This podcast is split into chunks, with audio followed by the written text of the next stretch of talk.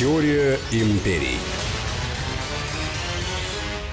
Здравствуйте, друзья. Это «Теория империи». Сергей Судаков. И Анна Шафран. Здравствуйте. Мы продолжаем проводить параллели между Древним Римом и Соединенными Штатами Америки, поскольку известно, Америка была построена по образу и подобию Древнего Рима. Если мы знаем, как когда-то разворачивалась история, значит, можем предполагать, как она будет разворачиваться и сегодня. Это последняя программа в уходящем году, поэтому предлагаем поговорить о приятном, о праздниках. Это очень хорошее дело, праздники. Дело в том, что Новый год. А что такое Новый год был для Рима? Понимаете, в чем дело? Что вот на сегодняшний большой, например, тоже христианский мир, они полагают, что Рождество более важное событие, чем Новый год. А нет. Например, в Древнем Риме э, существовала определенная традиция. До реформ Цезаря. И традиция состояла в том, что Новый год наступал всегда в марте. 1 марта был Новый год. Но откуда 1 января? Почему 1 января и почему именно месяц январь? Почему современность пришла к нам так быстро? Почему январь стал Новым годом? Ведь нелогично было заключать Новый год тогда, когда не происходит обновление природы. Ведь март – это был месяц обновления природы. Следующим за ним шел апрель месяц. Апрель э, единственный месяц, который просто назывался теплым, потому что если мы переведем правильно э, производное от апреля, то это получается просто теплый месяц. А месяц май, который шел следом за ним, он был, э, конечно же, был связан с землей, с богиней плодородия, с Майей, которая могла привнести очень многое. Потом, соответственно, а, уже шел другой. Шел июнь, это от слова Юнона, это жена Юпитера, естественно. И каждый месяц он имел определенный смысл с точки зрения того, насколько он был плодороден. Потом месяцы будут названы в честь э, э, Гая Юлия Цезаря. У нас так получится июль. А так следующий у нас месяц получается в честь Августа будет назван. И так и пройдет, что он будет называться Августом. Но почему все-таки январь? А, мы помним, что остальные месяцы это были просто числительные. Месяц девятый, месяц десятый, год закончился. Десять месяцев у римлян было в календаре. Но потом все меняется.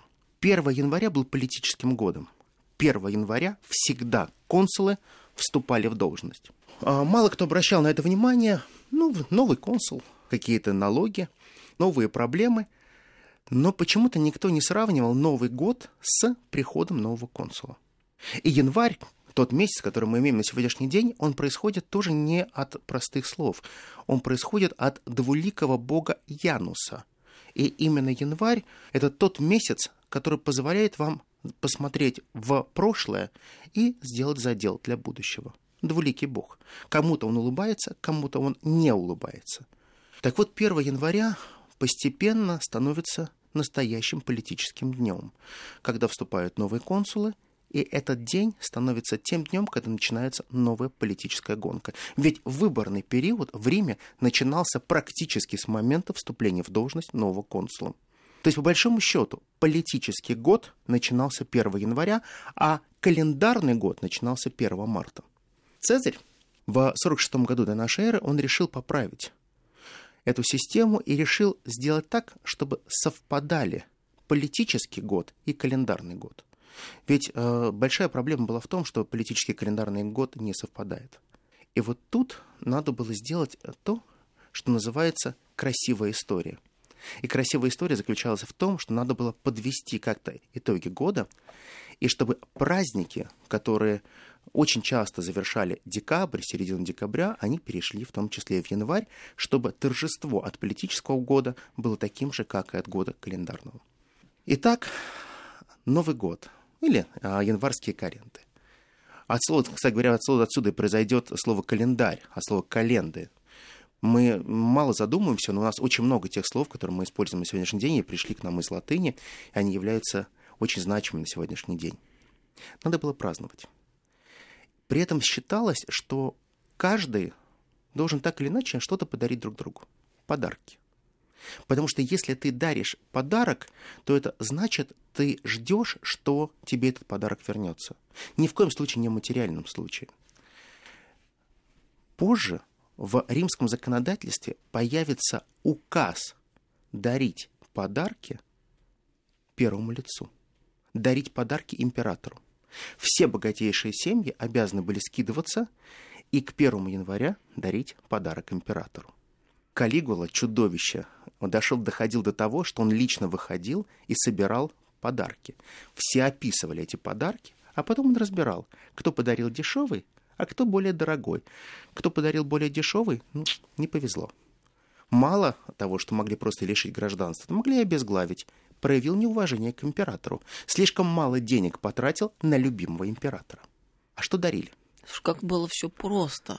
С другой стороны, мы же понимаем, что э, мало чего изменилось э, за все эти столетия. Да. А тут вроде как э, сейчас нам сложно представить подобную ситуацию. Люди же были те же самые, абсолютно, отношения были те же самые, а там это было абсолютной нормой. Да, да, да, да, это абсолютно было нормой. А ты знаешь, какой вот, например, самый ценный подарок был в Риме? А, не материальный подарок, а, это был амулет. Амулет, на котором 11 раз должно было быть написано абракадабра или аврекадабре. В разных транскрипциях читается по-разному. Кто-то говорит, что это очень злое заклинание, кто-то говорит, что это заклинание добра.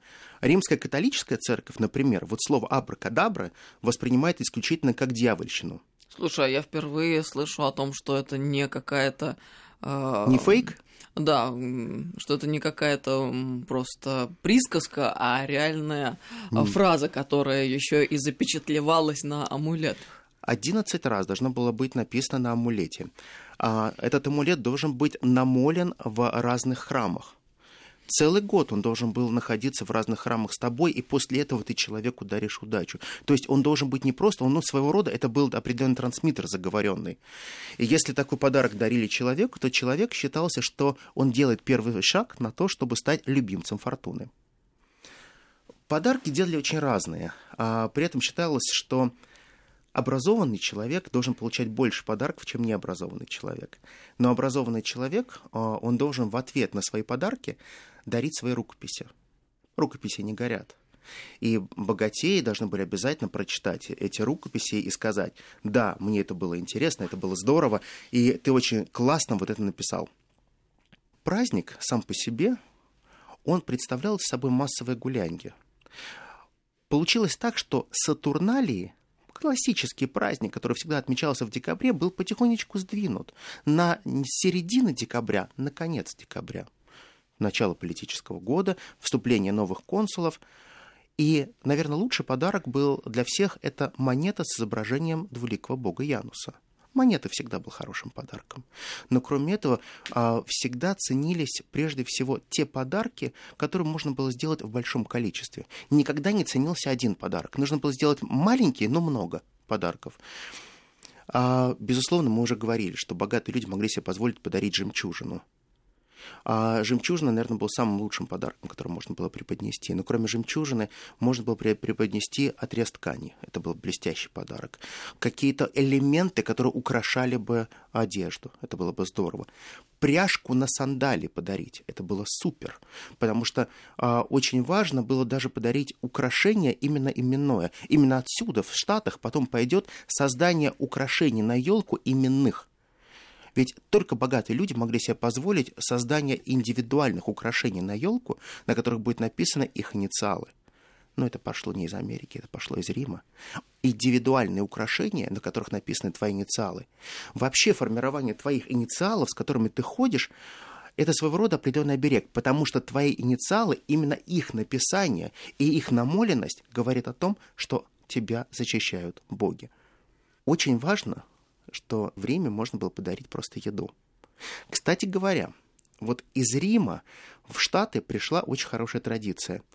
В новогоднюю ночь не едят мясо, но едят только птицу, потому что считалось, что птица, любая курица, индейка, она менее тяжелая, и легче можно будет заснуть, чтобы встретить а, более счастливым Новый год, новый период. И отсюда пошло а, определенное понимание того, что на Новый год можно сделать огромное количество салатов, можно сделать огромное количество а, всевозможных а, вкусностей, сладостей, но всегда должна была быть мера. Если ты не соблюдаешь меру, ты переешь, у тебя будет плохой сон в новогоднюю ночь, это значит, что Новый год тебе не улыбнется, потому что ты уже оскверняешь его тем, что ты переел. Рим. Ничего нового. Официальным указом в Риме отдыхали все. А, многие а, рабы выходили и на празднование. Они могли даже, а, многие переодевались во всякие шутливые одежды. Самой шутливой одеждой считалась это шкура волка, которую можно было натянуть на себя и бегать в ней, прославляя Сатурналии. Но официальным же также указом и распоряжением только две профессии никогда не отдыхали в Новый год. Это булочники и кондитеры. Им было запрещено отдыхать в праздники, потому что это был их основной труд – но они не обижались. Потому что именно за то время, когда начинались праздники, все кондитеры и булочники, они примерно в 19 раз увеличили свою прибыль. Потому что каждый хотел купить прекрасную булочку. Каждый хотел купить определенные изделия из а, чего-нибудь сладкого. Со временем эта традиция перейдет и в Соединенные Штаты Америки. Я чуть позже про это расскажу. А кондитеры никогда не отдыхают ни на Рождество, ни на Новый год. Потому что для них это самое сладкое время в прямом смысле. И в финансовом плане, и, в, конечно же, просто материально. Рим всегда гордился тем, что он мог получить то, чего не было у других. Рим правил другими империями, поэтому а потреблять исключительно то, что было в Риме, ну, это обыденность. Нужна была экзотика, что-нибудь экзотическое. То, что можно было привезти из заморских стран. Очень ценился так называемый выдержанный изюм – Изюм, который а, в огромном количестве, а, виноград, который оставался под зиму, его потом собирали, уже такой увядший виноград, чуть-чуть его подсушивали, а, обязательно погружали в мед, и из него уже делали всевозможные прекрасные булочки. И именно виноград добавляли в паштеты, что нам абсолютно странно. Как можно было делать паштет с изюмом? Казалось бы, это несовместимо. Но римляне это очень ценили, потому что такой паштет с изюмом считался в том числе праздничным молоко на Новый год не употребляли. Считалось, что это невозможно, потому что молоко считалось продуктом только для нищих. И очень правильный момент был, который в Риме считали верным, молоко нельзя пить цельным. Потому что будет несварение желудка. Молоко обязательно нужно разбавлять и ни в коем случае не поглощать в сыром виде, а обязательно его нужно будет вскипятить. Потому что все те, кто пьют просто молоко, это просто людины, а человек аристократических корней молоко пить не может один к двум разбавляли молоко, только в том случае его можно было давать ребенку, чтобы у ребенка было все хорошо. Предпочтение давали, конечно, козьему молоку, никак не коровьему. Наверное, одно из интереснейших э, таких вот блюд, которые готовили на Новый год и которое перекочевало потом уже, это, конечно же, сваренная, а потом запеченная индейка. Такая же запеченная курица. И домашний очаг и сбор всех домочадцев и за столом за одним, это был примерно раз в год. На Сатурнале и на Новый год, потому что семья больше не собиралась. Все были разрознены очень сильно. Все э, не могли уведомить о своем приезде. Если кто-то не попадал за этот стол, значит, его попросту не было. И поэтому одно из важных пожеланий, которое было всегда в Риме, что должно произойти в Новом году? Чтобы мест за твоим столом не стало меньше – чтобы никто не ушел в новом году. И еще, римляне никогда не говорили, пусть у тебя будет здоровье, пусть у тебя будет счастье. Они всегда желали на Новый год одну простую вещь. Пусть Новый год будет по-настоящему добрым. Мы прервемся на пару минут. Это «Теория империи». Сергей Судаков, Анна Шафран. Продолжим совсем скоро. Теория империй.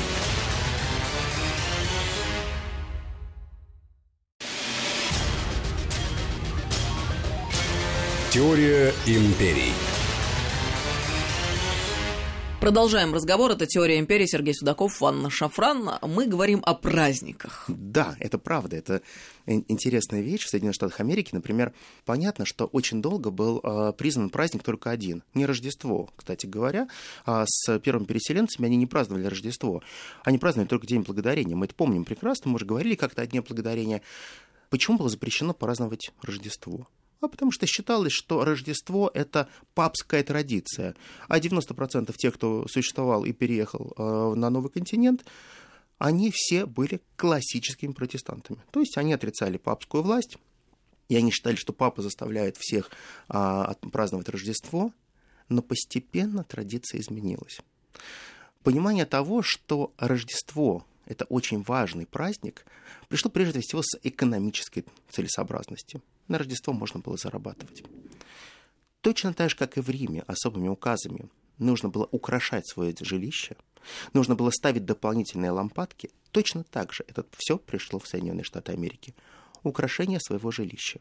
Обязательный атрибут праздника. Покупка яркой новой одежды к Новому году тоже стала атрибутом. Встреча Рождества в хорошей, качественной, новой одежде говорит о том, что следующий год у тебя будет более сытый, чем предыдущий. И постепенно традиции переходят шаг за шагом из Рима уже в Большую Америку. Самый долгожданный праздник, самый любимый праздник – это, конечно же, Рождество. Рождество уже перекрыло полностью День Благодарения, потому что именно Рождество, она дарит настоящее чудо.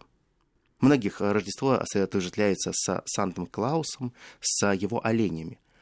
А вы знаете одну простую вещь, что олени появились не так давно, их никогда не было. Санта-Клаус всегда должен был ездить на упряжке из двух лошадей. И кибитка у него была примерно такая же, как у древних римлян. Все было именно так. В начале 20 а, века появляется произведение «Рождественская ночь» или «Ночь перед Рождеством», в которой описывается, как должен был выглядеть а, Санта-Клаус и каким образом а, святой Николаус должен а, быть одет, как он должен управляться. И вот тогда появляются там его знаменитые олени. Это был просто вымысел. Никто никогда а, не заводил каких-то либо стандартов. Но оказалось, что ровно с начала XX века сформировался устойчивый образ Санта-Клауса что Санта-Клаус обязательно управляет оленями, что он одет в красный камзол, что у него большая белая борода. Но на самом деле все очень сильно менялось. Дело в том, что вот тот современный образ, он и существует только сто лет.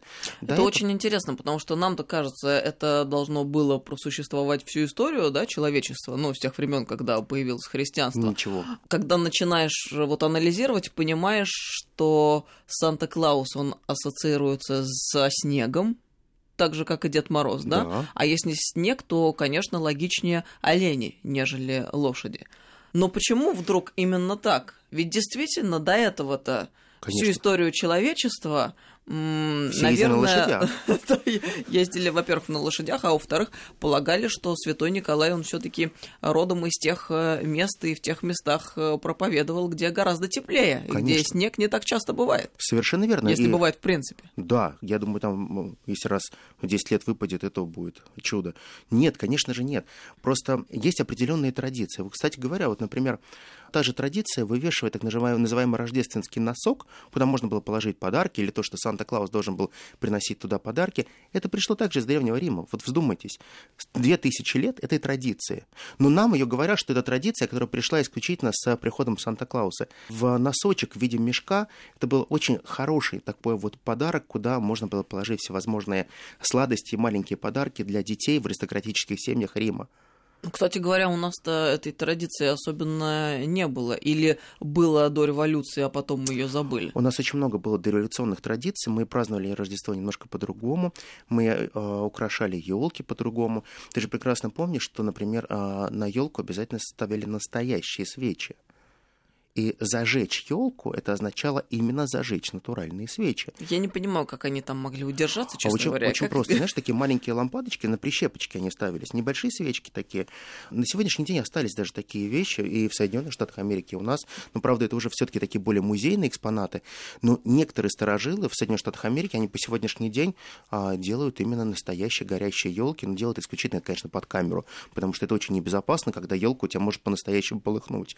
Но поэтому Поэтому, когда елку зажигали, это было такое чудо волшебства. Она горела только какое-то определенное время, потом нужно было одеть специальные серебряные колпачки на каждую свечку, затушить это все. И все практически украшения, которые были на, ел, на елке, они были сделаны исключительно вручную. Не было массового производства игрушек. Каждая игрушка была персональная, каждая игрушка была сделана под кого-то. Подарок в виде игрушки это было очень дорого.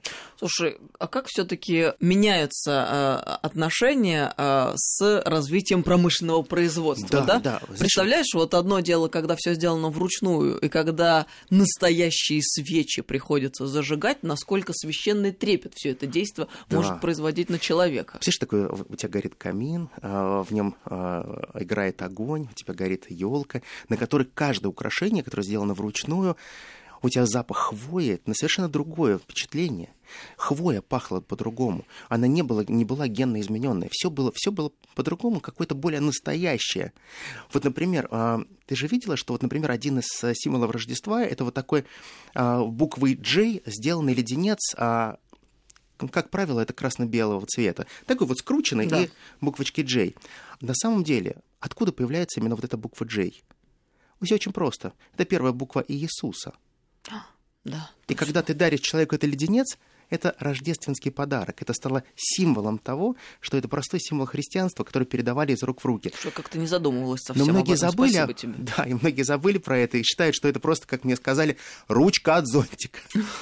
Нет, это совершенно не русская, не, а, никак не а, ручка от зонтика, это немножко другой символ, это все-таки а, символ того, что та сладость, которая пришла в мир, она приходит именно сейчас, так же, как и рождественская звезда, которая появляется. Да, за спасителя, конечно же. Конечно, это другие вещи. Очень важно, что вот, например, а, те же ели, которые появляются, они также появляются очень недавно. По большому счету, распространение ели в Соединенных Штатах Америки получило буквально, наверное, моду как сто лет максимум сто лет. До этого абсолютно мало кто считал, зачем нужно вообще ставить елку, зачем нужно было украшать, а чем заменяли. А заменяли э, украшения дома, в том числе считалось так называемые рождественские домики. Из глины, из фарфора делали специальные э, домики, все возможно их расписывали вручную и ставили туда внутрь свечку. Сделали такой своего рода, как определенную ну, композицию рождественскую. Украшали ее всевозможными шариками, игрушками и так далее, но без елки. Просто делали такую композицию, которая а, так или иначе должна была отмечать Рождество. Очень длительное время Рождество воспринималось исключительно как коммерческий праздник. Наверное, ну, таким есть сейчас в Америке. Они прекрасно понимали, что именно в Рождество работают только две профессии. Это профессия кондитера и э, пекаря. Но действительно, количество того, что выпекается и употребляется на Новый год, оно просто колоссальное. Вот все рождественские блюда, так или иначе, вот рождественский кекс со всей его смесью, со всем его насыщенностью, со всем его пряностью, это не американское изобретение. Многие забыли, что вот именно рождественский кекс, где существовало огромное количество цукатов, пряностей, а он даже был перенасыщен этими цукатами, это был тот так называемый сатурналийский хлеб – Ничего не изменилось. Просто история потеряла вот очень многое. То, что было в Риме, было утеряно на долгие-долгие века, и сейчас это возобновляется. Никакого отношения это к Рождеству как таковому не имело. Но сейчас рождественский кекс это становится абсолютно нормальным. Его еще называют такой фруктовый кекс, потому что в Америке очень много с этим всяких шуток связано, потому что а, фруктовым кексом называют так вот человека очень такого вот, ну, тепленького, не совсем адекватного, хотя сказать, как, что он из себя представляет? А, фруктовый кекс, ну, такой вот, не очень. И поэтому количество того, что продается на Новый год, это просто колоссальное. Очень важно а, было выпекать всевозможных имбирных человечков.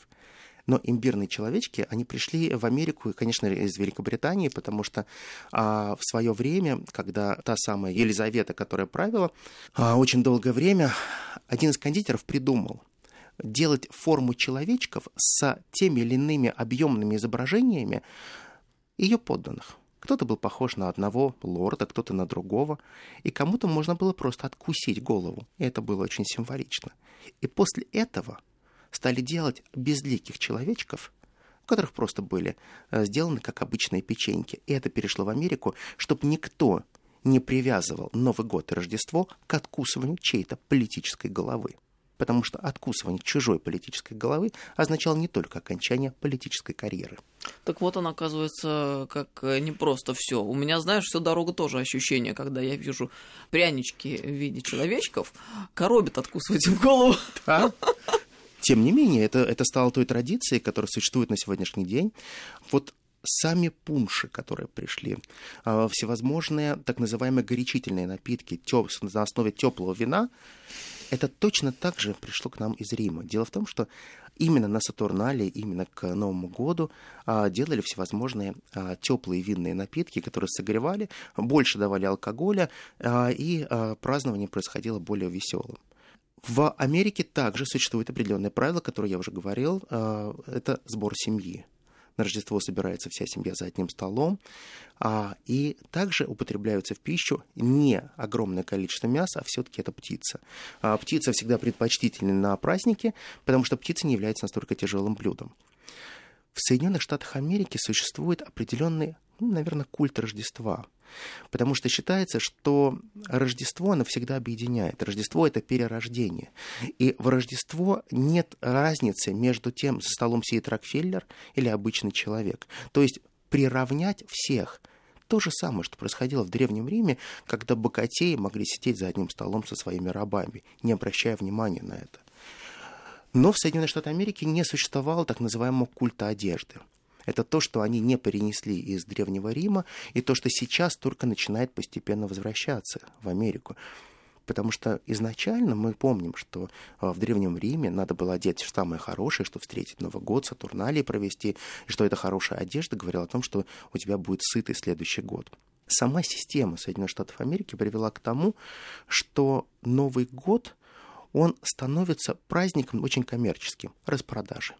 Распродажи являются э, примерно тем, что является тождественным с Новым году, потому что к Новому году надо купить огромное количество подарков. А как американцы дарят подарки? То же самое. Американцы полагают, что надо дарить очень много, много, но пустых подарков. Пустышек.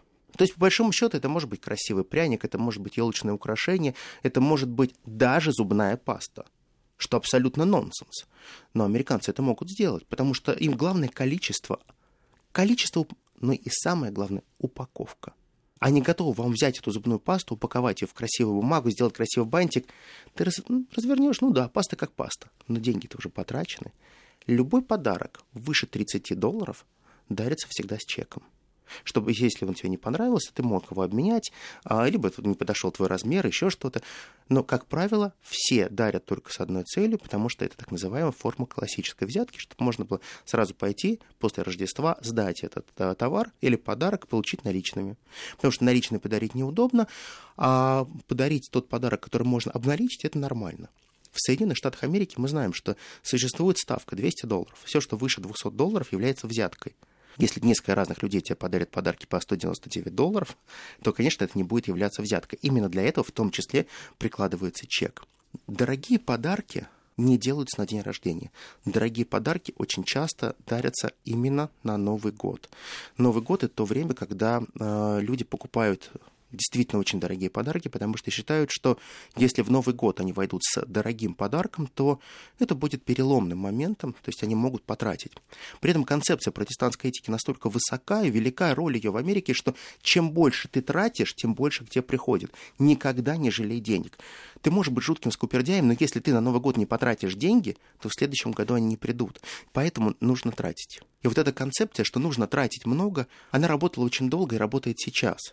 Но, опять же, только не в одноэтажной Америке. А в одноэтажной Америке все совершенно по-другому.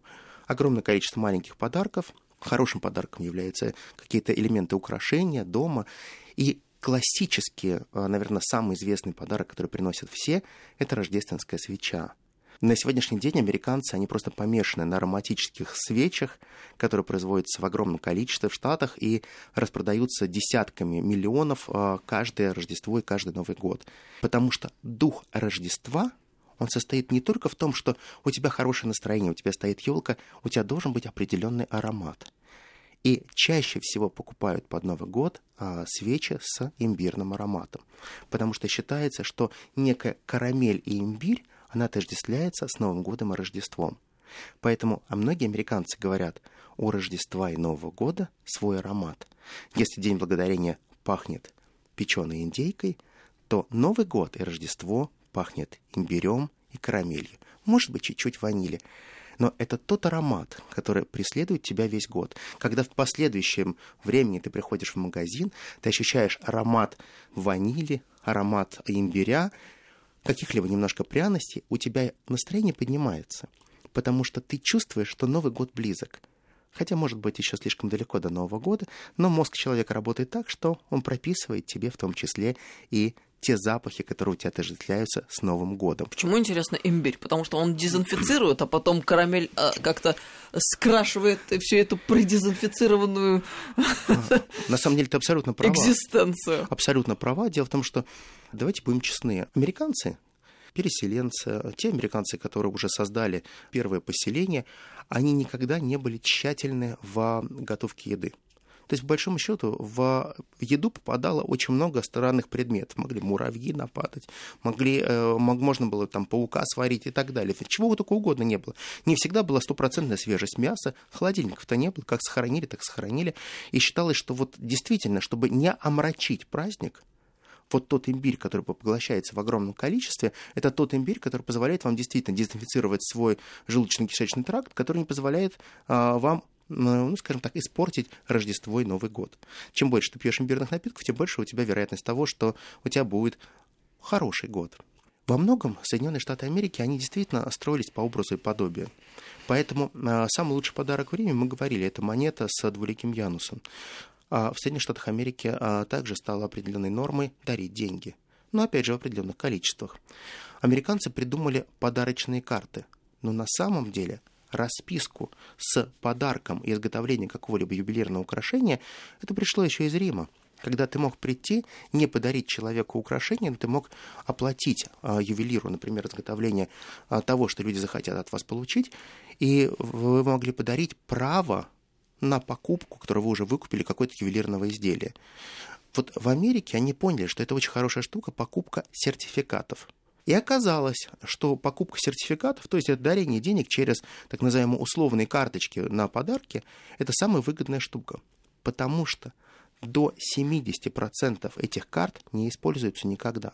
Их просто дарят, и у людей нет времени, чтобы прийти именно в этот магазин и что-то взять э, из этого магазина. Это по именно по этой причине я не люблю все эти дурацкие сертификаты. Никогда я не дохожу в магазин, чтобы его отоварить. Таких, ну, представляешь, это абсолютно правильно. Ты представь, 70% американцев, скупердяев, американцев, не заходят в магазины, чтобы отоварить эти сертификаты. 70%. 30%, наверное, их перепродают. А количество перепродаваемых сертификатов... Мне вообще в голову никогда бы не пришло перепродать сертификат. За 70 или 50 процентов перепродают сертификаты. Тебе подарить сертификат на 50 долларов, ты его за 30 продаешь. Это, это что? Это же Америка, это пойми. В Америке а, Рождество это прекрасное время, когда нужно а, одним тратить деньги, другим зарабатывать деньги. Тебе подарили сертификат, ты понимаешь, что лучше получить деньгами. Сертификат сдать назад нельзя. Тут же объявление в интернете, продаю сертификат за полцены. Пришли, продали. При этом ты только должен подтвердить, что он действительно настоящий. Это одна проблема. Вдруг он уже списанный наполовину. Всегда, всегда, всегда, всегда американцы действуют очень скрупулезно. Для них, вот мне кажется, такой прагматизм во всем. То есть э, кто кому сколько потратил. Самое главное. Многие американцы, так же как и римляне, ведут записи а, полученных и подаренных а, презентов. То есть у них есть а, доход и расход. Они прописывают. От Смитерса получено то-то, то-то. То же самое, кроме шуток, было и в Римской империи, когда шел учет полученных подарков и подаренных подарков. И если баланс не сходился, было как-то очень нездорово. Значит, боги тебя немножко подобманули. И считалось, что э, это нормально. В Соединенных Штатах Америки также люди ведут вот такой расход. Кому что они подарили, ну это бред, понимаешь? Они даже учитывают подарки там в 2-3 доллара. То есть они покупили какую-то маленькую елочную игрушку и э, считают, что ее надо обязательно учесть. А вот настоящие елочные игрушки, они доходят до очень серьезных цен. И в Америке а, хорошая елочная игрушка может стоить и тысячу долларов, которая сделана индивидуально под человека. Э, Такие игрушки вряд ли когда-либо попадают на елку, они хранятся в специальных а, комодах. Это является уже э, определенным а, таким этапом коррекционирования. Но все равно, при всем скупердяйстве, при всех а, тех сложностях, которые есть в Америке, они взяли одну очень важную традицию, которая есть и у римлян. Они могут желать тебе э, говорить «Merry Christmas». Они могут исполнять обязательно самую-самую старую песню про Рождество. Конечно же, это не, не Let It Snow, а We Wish You a Merry Christmas, которая существует еще с 16 века. Это песня, которая пришла в Америку, и это самая-самая исполняемая песня на Новый год и Рождество. Очень важно, что когда американцы собираются за общим столом, самое хорошее пожелание они взяли из Рима. Они желают не только здоровья и благополучия, они всегда тоже говорят простую фразу – пусть новый настоящий год будет по-настоящему добрым. И вот я также хотел бы сказать, чтобы наш новый наступающий год, пусть он будет по-настоящему хорошим и добрым для всех нас. С наступающим Новым годом и Рождеством, друзья. С наступающим вас. До новых встреч. До новых встреч. Сергей Судаков, Анна Шафран, Теория империй. Теория империй.